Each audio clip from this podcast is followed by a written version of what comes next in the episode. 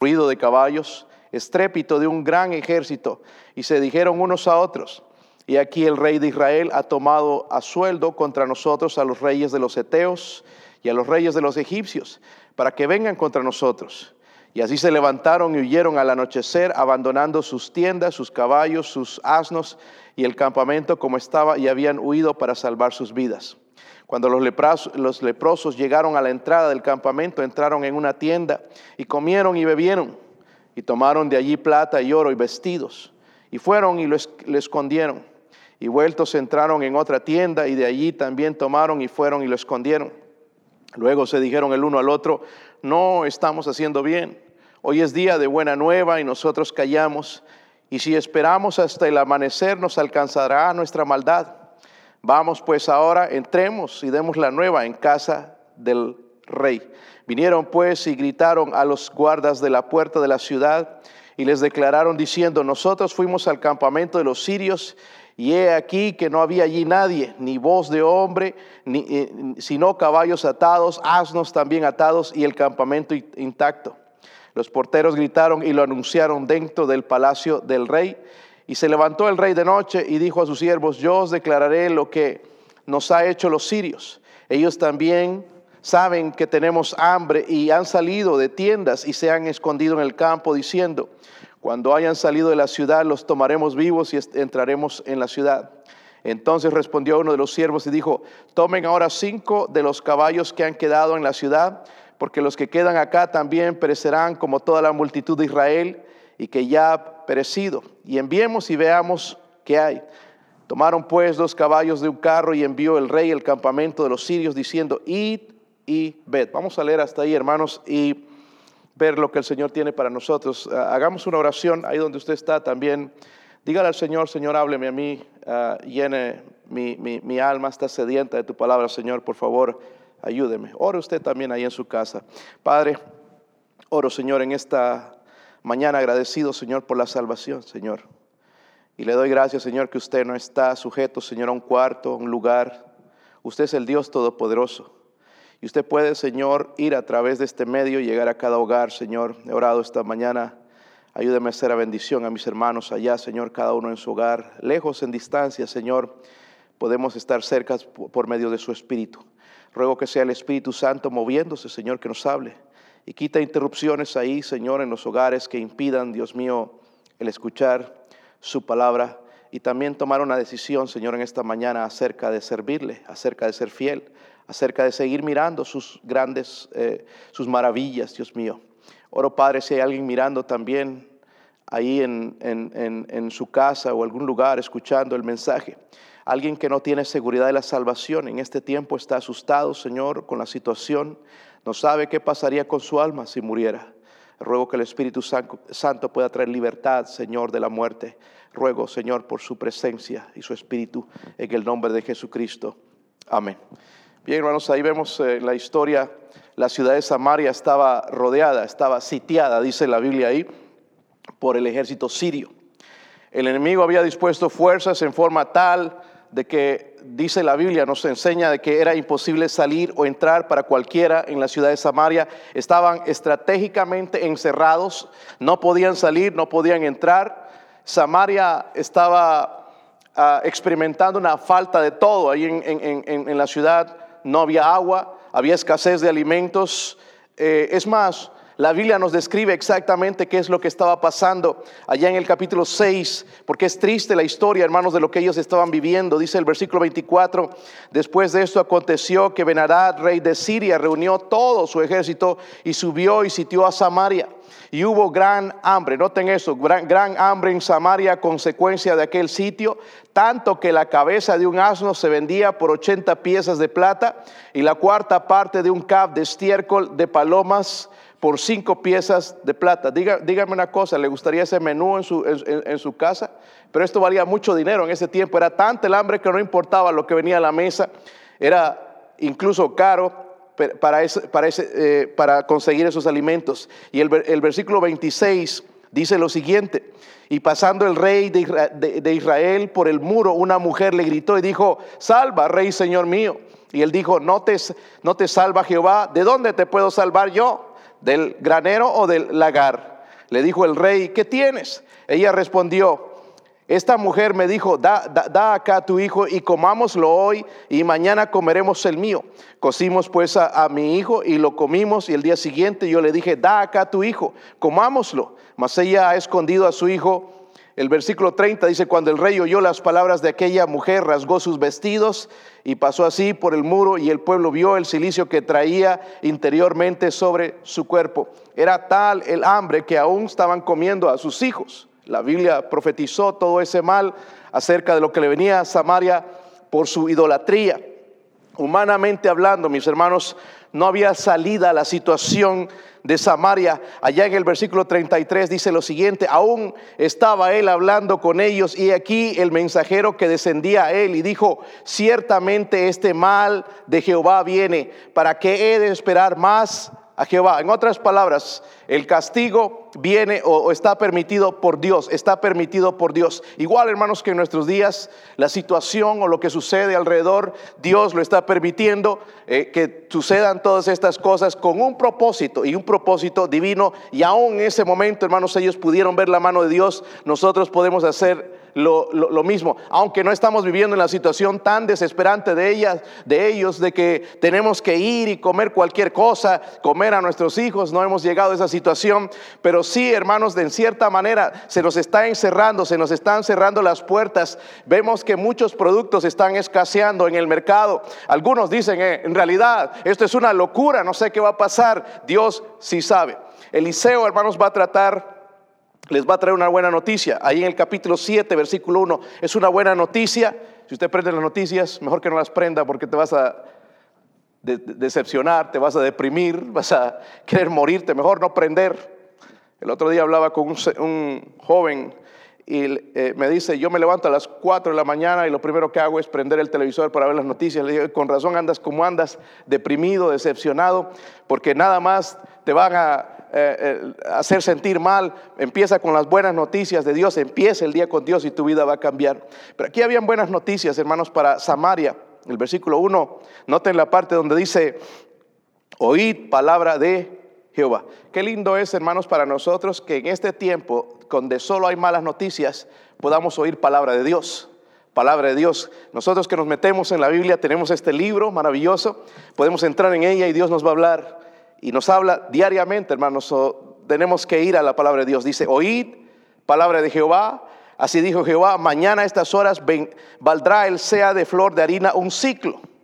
Mucho tiempo no había harina en, Samaria. Y dos seas de cebada un ciclo a la puerta, dice, de Samaria. En otras palabras, lo que Eliseo le está diciendo a esta gente, le está dando una profecía de parte de Dios, les está diciendo, Jehová va a mostrar su gran poder. Y ese es el título del mensaje, hermanos. Jehová va a mostrar su poder. Le pregunto, en esta situación es difícil ver a Dios.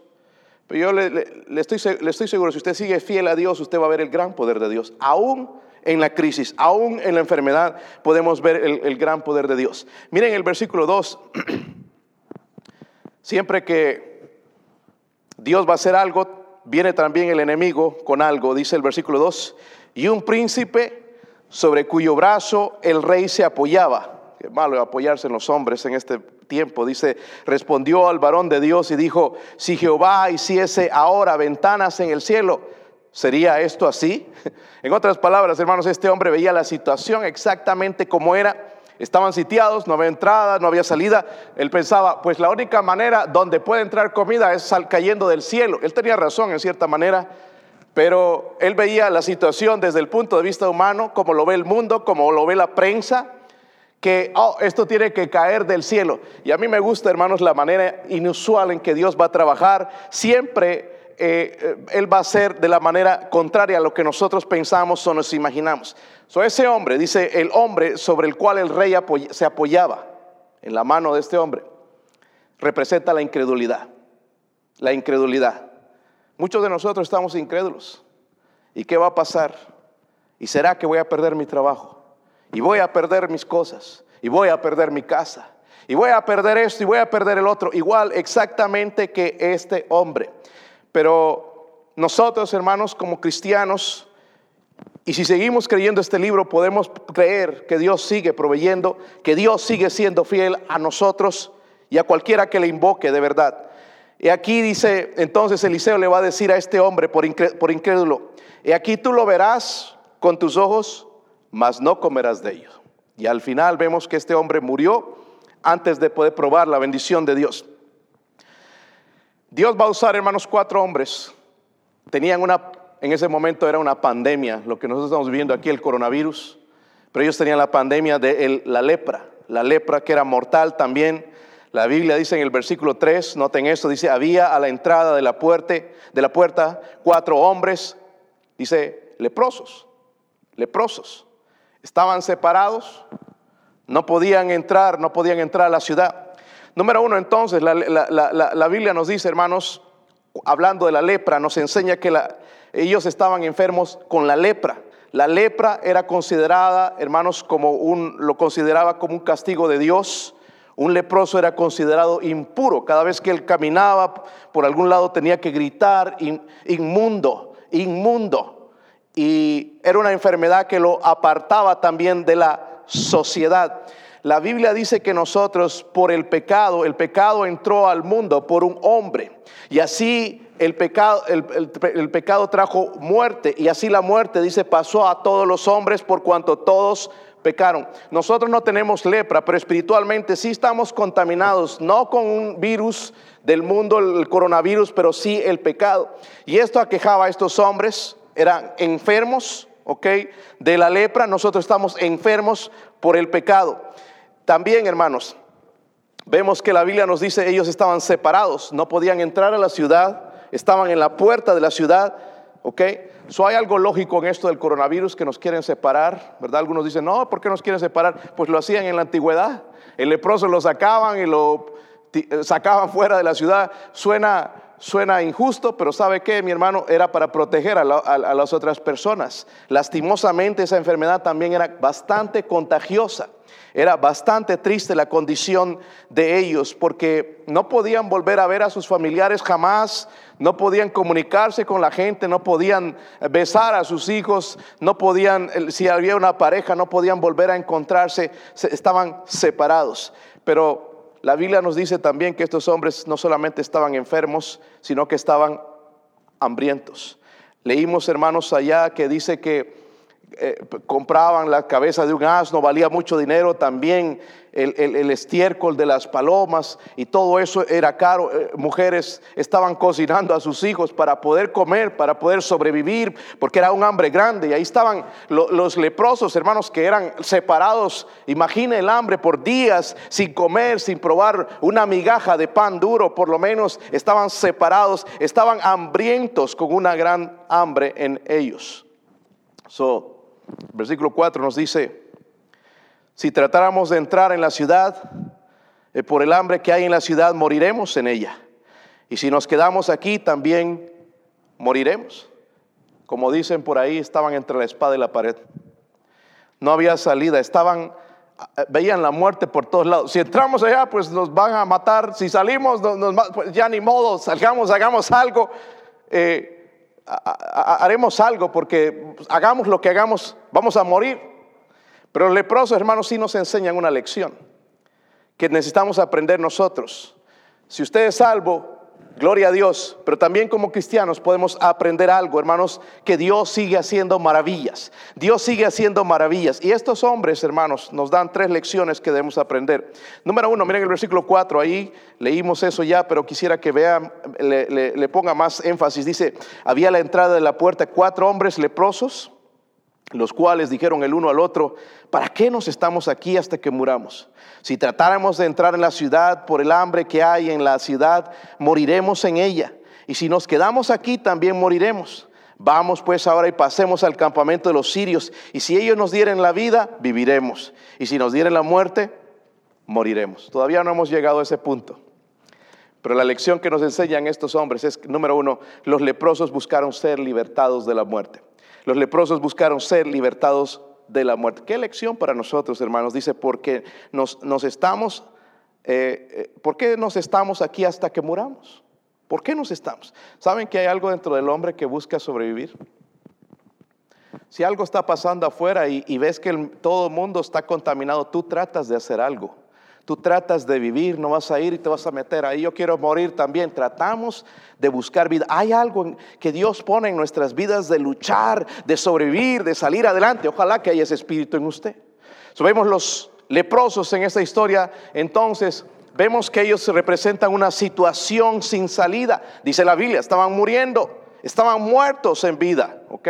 En tiempos antiguos se consideraba un leproso muerto. Una persona sin Cristo está muerta espiritualmente. Es más, la Biblia nos dice de nosotros en el pasado, y gloria a Dios que somos salvos, pero nos dice que en el pasado Él nos dio vida a, nosotros cuando estábamos muertos en vuestros delitos y pecados. ¿Cómo Dios cambia nuestra vida? Es interesante.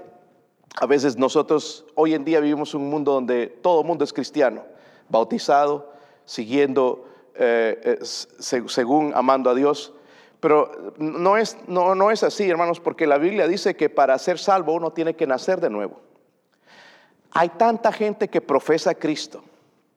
Yo le pregunto a usted, si usted, mire, una cosa es uno como cristiano, porque dice que el, que el que está en Cristo nueva criatura es, ¿verdad? Las cosas viejas pasaron, aquí todas son hechas nuevas.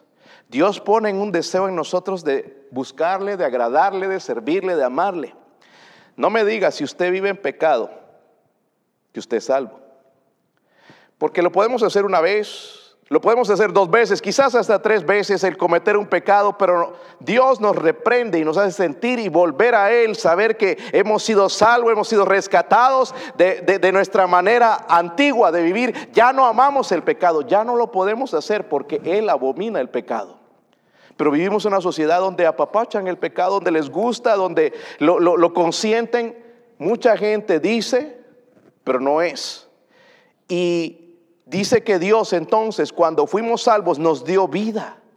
¿Se recuerda algún pecado que usted cometía en el pasado? ¿Lo cometías y no había ningún nada en tu conciencia que te dijese lo, lo oh, está mal, estás haciendo mal? Lo disfrutamos. Pero ahora que venimos a Cristo, hay algo que nos dice, está mal, eso no es correcto, eso está mal, yo pagué por tus pecados, yo morí en la cruz por tus pecados. Dios nos habla a nosotros. Ahora que el Espíritu Santo está dentro de nosotros, dice que nos dio vida, nos dio vida, y cualquiera sea el pecado. Algunos de nosotros pensamos en las borracheras, la marihuana, la droga, la cocaína. No, pecados tal como el orgullo también, hermanos, porque Cristo pagó en la cruz por el orgullo, también murió para quitar de nosotros el orgullo. Si tú eres orgulloso y no te sientes mal en el ser orgulloso, algo está pasando también en tu vida. So, tenemos que examinar nuestra salvación. Vemos los leprosos estaban primeramente muriendo también dice la Biblia, y si nos quedásemos aquí, si nos quedásemos aquí, ellos tenían una morada, estaban ahí fuera de la ciudad, no los dejaban entrar, tenían que si alguien pasaba cerca gritar inmundo, inmundo, eh, eh, gente con, con, con lepra, separados, ¿verdad? Pero dice que tenían una morada. Representa, hermanos, la gente la gente en el mundo conforme donde está. Oh Dios, así me hizo Dios, así me voy a quedar, así voy a hacer. Eso representa ese tipo de gente y Dios quiere que salgamos de esa manera de pensar. Si es pecaminosa, tenemos que salir eh, de, ese tipo de, de vida, conforme donde está. ¿Está conforme usted con su vida espiritual? Estás donde Dios quería que tú estés, quisiera que tú estés en el nivel que estés. Obviamente, hermanos, no somos perfectos, no hay nadie perfecto en, el cristianismo, pero sí tenemos un Dios perfecto y que nos va perfeccionando día a día. Pero ¿estás conforme con tu manera de servir al Señor? ¿Estás conforme con la manera en que tú lees la Biblia? ¿Conforme con tu oración? Conforme con, la manera en que tú eres, eh, sirves a Dios en cualquier área en tu vida? ¿Estás conforme?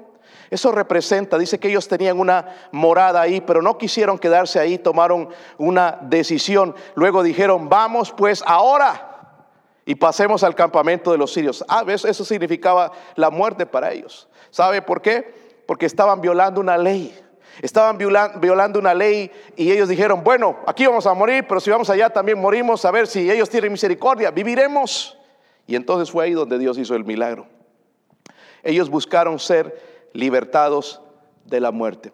Déjeme ser claro con usted, ah, ah, amigo, si nos ve y usted está sin Cristo, usted no tiene seguridad de la salvación. Usted necesita a Cristo para ser libertado de la muerte. Si tú mueres sin Cristo, no importa cuán religioso eres, no importa si vas a una iglesia, no importa si te bautizaron, no importa si estás haciendo buenas obras. Si no tienes a Cristo, vas a pasar la eternidad en el infierno. El único que puede librarnos es Cristo. Ahora, hablando a la iglesia, al cristiano. Porque podemos decir, oh, yo he sido librado de la muerte, he sido librado del infierno. Pero hermano, podemos dejarnos morir también espiritualmente, nuestra vida decayendo. Y si Cristo quizás viniera al hogar, no hablando a nuestra iglesia, porque ahorita casi no hay nadie aquí. ¿verdad? Pero en nuestros hogares que representan también esa iglesia, quizás nos diría como la iglesia de Sardis, tienes nombre de que vives, pero estás muerto. Tienes el nombre nada más, pero estás muerto espiritualmente. Luego les aconseja a ellos, sé vigilante y afirma las otras cosas que están para morir. Déjeme preguntarle, hermano, ¿qué cosas ya están por morir? Ya murió, murió tu devoción por Dios, tu fervor por Dios, pero ¿qué más? Está por morir en tu vida. Y Dios le está diciendo a usted, sé vigilante, sé vigilante y afirma las otras cosas que están para morir, porque no he hallado tus obras perfectas delante de Dios. So, mire, qué lección nos enseñan estos leprosos, ellos rechazados por el mundo, la sociedad, pero estos leprosos buscaron ser libertados de la muerte, ser libertados de la muerte. Número dos, miren el versículo 8, ahí en sus Biblias versículo 8. Dice ahí, cuando los leprosos llegaron a la entrada del campamento, entraron en una tienda y comieron y bebieron y tomaron de allí plata y oro y vestidos y fueron, lo escondieron y vueltos entraron en otra tienda y de allí también tomaron y fueron y lo escondieron. Número dos, entonces, no solamente ellos buscaron la libertad de la muerte, sino que también la encontraron. Por ahí dicen, el que busca encuentra, ¿verdad? Encontraron la libertad de la muerte. Cuando entraron el campamento, encontraron el campamento lleno de cosas, abandonado, los sirios habían escapado, Dios se había hecho algo maravilloso para darles temor, salieron huyendo por sus vidas. Pero dice en el versículo 8 que leímos, hermanos, que ellos encontraron primeramente refrigerio. Refrigerio. Porque no habían comido por muchos días estaban hambrientos, estaban sedientos, pero encontraron refrigerio. Se llenaron, abusaron, pero todavía había más. Encontraron refrigerio. La Biblia nos dice, hermanos, arrepentíos y convertíos para que vengan de la presencia de Dios tiempos de refrigerio. Necesitamos nosotros también, hermanos, encontrar la libertad en muchas áreas en nuestra vida. Si usted no es salvo, la libertad en Cristo primeramente, pero si usted ya es salvo, necesitamos encontrar ese refrigerio espiritual, el volver a Dios, el ya no andar rebelde contra Dios, no andar indiferente, sino volver y encontrar el refrigerio de Dios. Número dos, dice también, no solamente encontraron alimento, dice, comieron, bebieron y tomaron de allí plata y oro plata y oro. En otras palabras, hermanos, encontraron riquezas. Encontraron riquezas. La Biblia habla, hermanos, de, cuando Pablo escribe en Efesios de las inescrutables riquezas en Cristo. Hermanos, en Cristo nosotros somos ricos, somos más somos la gente más bendecida del mundo. El inconverso está pendiente, voy a perder mi trabajo y si el gobierno no me manda un cheque y si, pierdo mi casa y si pierdo mis cosas, se tratan de quitar la vida. ¿Saben? Estas semanas pasadas, mucha más gente, nada más aquí por donde nosotros vivimos en Knoxville, más de 10 personas se quitaron la vida, se suicidaron. ¿Por qué? Porque ellos están viendo las noticias, están viendo la esperanza, quizás lo corrieron de su trabajo y ya no ven esperanza, ya no ven nada porque todo lo que tienen es eso. Pero cuando nosotros tenemos eh, a Cristo, tenemos todo y perdamos las cosas materiales, sí nos duele, pero tenemos, seguimos teniendo todo. Tenemos las, como dice la Biblia, las inescrutables riquezas en Cristo. Somos ricos en Cristo. Pero también no solamente encontraron refrigerio, los alimentos, riquezas, oro, plata. Pero miren, el versículo 8 también dice ahí, y vestidos, y fueron y lo escondieron. Se encontraron vestimentas. Ahí andaban con la ropa toda mugrosa, rota, desgarrada. Y encontraron ropa nueva y aparecieron con ropa nueva. No tuvieron que ir al mall, no tuvieron que ir a la tienda. Ahí se encontraron todo, todo y ropas de calidad encontraron y fueron vestidos. La Biblia habla mucho de vestidos, hermanos, porque Dios nos viste de su justicia cuando venimos a Cristo. ¿Verdad? Y nos, nos, nos, habla de eso. So, vemos, ellos encontraron libertad de la muerte. Hermanos, Dios puede obrar maravillas aún en estos tiempos de crisis y oscuridad. Están pronosticando, y este es el pronóstico del mundo, pero nosotros tenemos, esperamos en el pronóstico de Dios, que estas semanas que vienen van a ser las peores.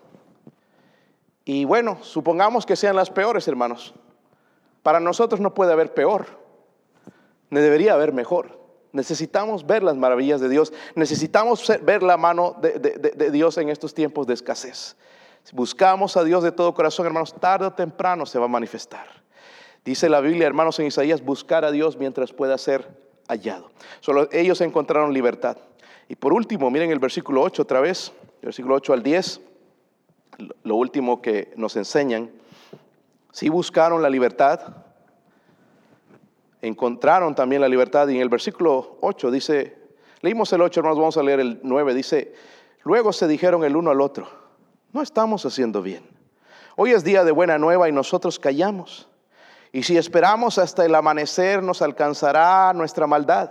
Vamos pues ahora entremos y demos la nueva en casa del rey. Vinieron pues y gritaron a los guardas de la puerta de la ciudad y les declararon diciendo, nosotros fuimos al campamento de los sirios y aquí que no había allí nadie, ni voz de hombre, ni caballos atados, asnos eh, también atados, y el campamento dice intacto.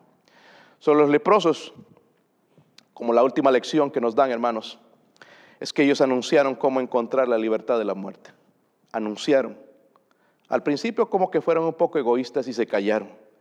Pero después reflexionaron y dijeron, no estamos haciendo bien. No estamos haciendo bien. No sé si en estos días has pensado en eso. Muchas veces me venido ese pensamiento, wow, yo conozco a Cristo, sé cuál es la solución, sé lo que dice mi Biblia. No creo que estoy haciendo bien callándome. Debo compartirlo. Dice, hoy es día de buena nueva y nosotros callamos. Al principio, hermanos, sí fueron negligentes, pero no podemos culpar a los leprosos, porque en cierta manera nosotros somos iguales. Somos negligentes en compartir las buenas nuevas de Cristo. Los discípulos dijeron, cuando eran perseguidos y, sus vidas estaban en peligro, dijeron, ¿cómo hemos de callar todo lo que hemos visto y oído? ¿Cómo? ¿Cómo? No, no nos vamos a callar, vamos a seguir predicando el Evangelio de Jesucristo. Qué tremenda oportunidad, hermanos, para seguir predicando el Evangelio de Jesucristo. ¿Qué habría pasado? Póngase a pensar, ¿qué habría pasado si estos leprosos no hubieran dado las buenas nuevas? hubieran callado, callados, hubieran escondido ¿Sabe qué iba a pasar? Todos en Samaria hubieran muerto. Pero gloria a Dios, cuando se preguntaron, no estamos haciendo bien. Hoy es día de buenas nuevas y nosotros callamos. Tenemos que hacer algo. Tenemos que ser un puente de bendición. Y es lo que tenemos que hacer con usted, hermano, hermana. Tenemos que ser puente de bendición. No solamente anunciar las buenas nuevas, sí, gloria a Dios por eso, pero aprender a compartir a veces ideas. A veces sabemos de un trabajo por ahí, no le decimos a alguien que sabe, que necesita. Necesitamos compartir ideas, una idea que le va a ayudar a otro. Necesitamos compartir una oración. Qué momento más tremendo, hermanos, ahora para compartir oraciones. ¿Verdad? Ahí en los textos que se mandan, ahí aparecen las manitos así. En todas varias manos. Pero quién sabe si estamos orando. Vemos las manos, pero en realidad no vemos el corazón. Ojalá que sí sea. Pero podemos compartir, orar por gente que está pasando por tribulación. Yo he estado orando mucho estos días por la gente que está al frente, los, los médicos, los, los hospitales. No sé si ha pensado en ellos.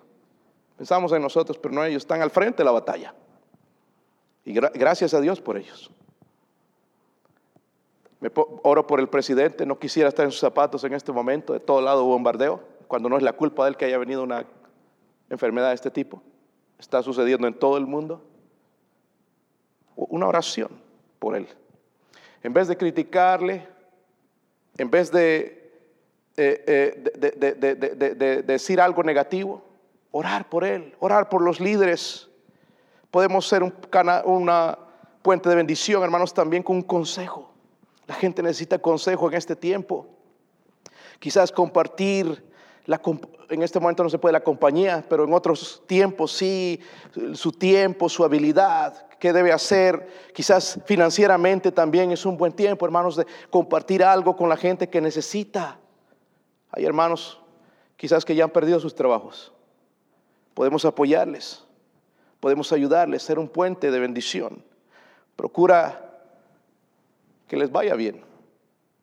Pero sobre todo, hermanos, compartir las buenas nuevas del Evangelio de Jesucristo. Ellos se dieron cuenta, hermanos, y dijeron, llegaron a la entrada del campamento y dijeron, no, no, no estamos haciendo bien. Hoy es día de buena nueva. dígame una cosa, ¿no es día de buena nueva hoy? Hay buenas noticias. Sí, en, en la televisión, en las noticias son malas noticias. Y la gente está esperando una vacuna, está esperando un medicamento que sane de esa enfermedad. Pero Dios sigue sanando almas, Dios sigue sanando vidas y Dios sigue proveyendo maravillosamente. Debemos compartir el Evangelio. El día, hermanos, vemos el mundo lleno de pecados, sitiado por el, por el diablo, el pecado, hambriento, necesidad de Cristo. Y tenemos un mensaje. El día lunes decidí yo... Ah, pues quedarme a trabajar en la casa. Y uh, ella se está riendo mi esposa ya porque ahora es chistoso, pero en ese día no era chistoso. Y decidí quedarme en casa y allá estaban mis hijos ahí ah, que, me iban a ayudar a cortar la grama y todo. Y, había muchos ah, nidos de, hormigas. Eh, les llaman eh, fire ants. Ya sé por qué les llaman fire ants ahora, hormigas de fuego. Y bueno, empezamos allá, compré gasolina y empezar a quemar los, los hormigueros y acabar con esas hormigas molestosas que pican tan feo. Por hacer algo bien nos salió al revés. Y, y comenzamos y había uno cerca del, de uno de mis eh, depósitos, tengo dos. Y ahí prendimos y bueno, se quemaron las hormiguitas, aplaudiendo y todo, felices. Pero, eh, y vimos, no había ningún fuego, nada. Pero al rato que nos fuimos por hacer algo, vi saliendo fuego negro del, depósito y negro y abrí la puerta y casi me tiró. Ahora sé lo que siente un, bombero y por qué mucha gente muere asfixiada con el humo. Salió ese humo, hermanos, increíblemente fuerte. Eh, casi me ahoga. Ya estaba quemando y agarré la manguera. Empecé a tratar de apagar el fuego, pero ya era demasiado tarde. Salió una tremenda llama. Y ese, es el, storage eh, o el, depósito que está cerca del tanque propano, el que nos da el gas para calentar la casa. Yo estaba preocupado, ese tanque, si explota esto, wow, se nos va todo. Y me quedé ahí mojando el tanque y la llama de fuego y quemando aquí el brazo y, y, y, fuerte, hermanos, el fuego quemó hasta el pasto alrededor y todo. Y mi esposa llamando a los bomberos y mis hijos gritando, mi hija llorando, pensaba que su papá iba a morir y asustados y todo. Y estaba mojando, mojando la parte de la casa también, se derritió el, el siding. Y bueno, llegaron los bomberos, hermanos. Pero llegaron cuando quedaba una partecita así. Y me dicen los bomberos, I'm sorry, lo siento que llegamos tarde. No te preocupes, estaba más aguitado de otras cosas que de lo que llegaron tarde, porque casi perdí la vida, casi perdimos la vida, perdimos todo lo que nosotros teníamos físicamente, eh, físicamente y materialmente también.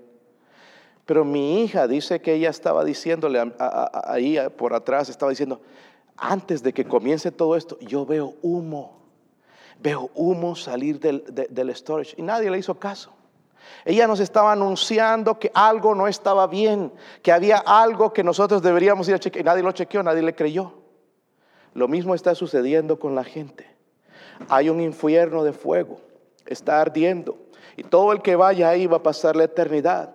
Y si no se arrepiente, van a ir a ese lugar. Pero nosotros necesitamos anunciarles, no quedarnos callados. Quizás esa es la parte por qué Dios no está haciendo algo con nosotros, porque estamos callados. Hermanos, el mundo necesita a Cristo.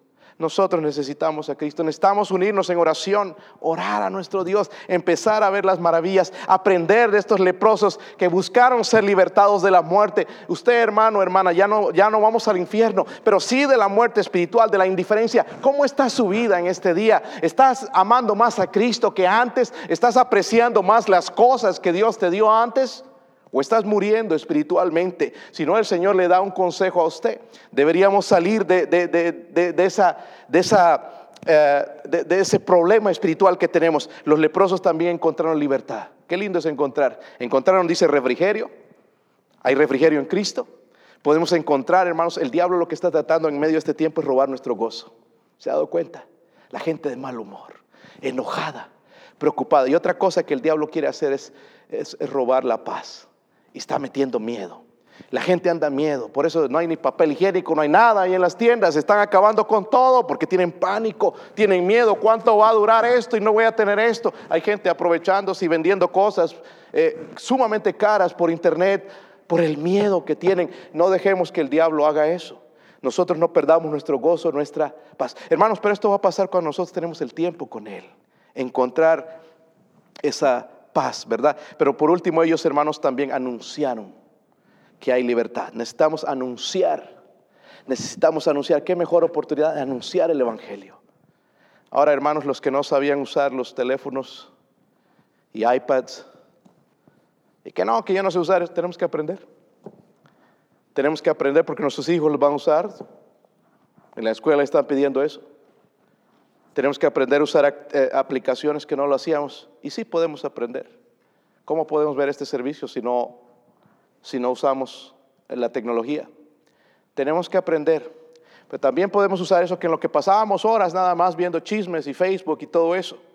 Podemos usarlo ahora para enviar un mensaje a alguien, decirle, ¿sabes qué? Cristo te ama. Cristo murió por ti en la cruz te amo, sabes, te amo tanto que no puedo dejar, no puedo callar este mensaje, porque es un mensaje de vida o muerte. Podemos enviarlo, podemos ser de bendición a mucha gente, animar a gente que está desanimada por medio de ese medio de comunicación.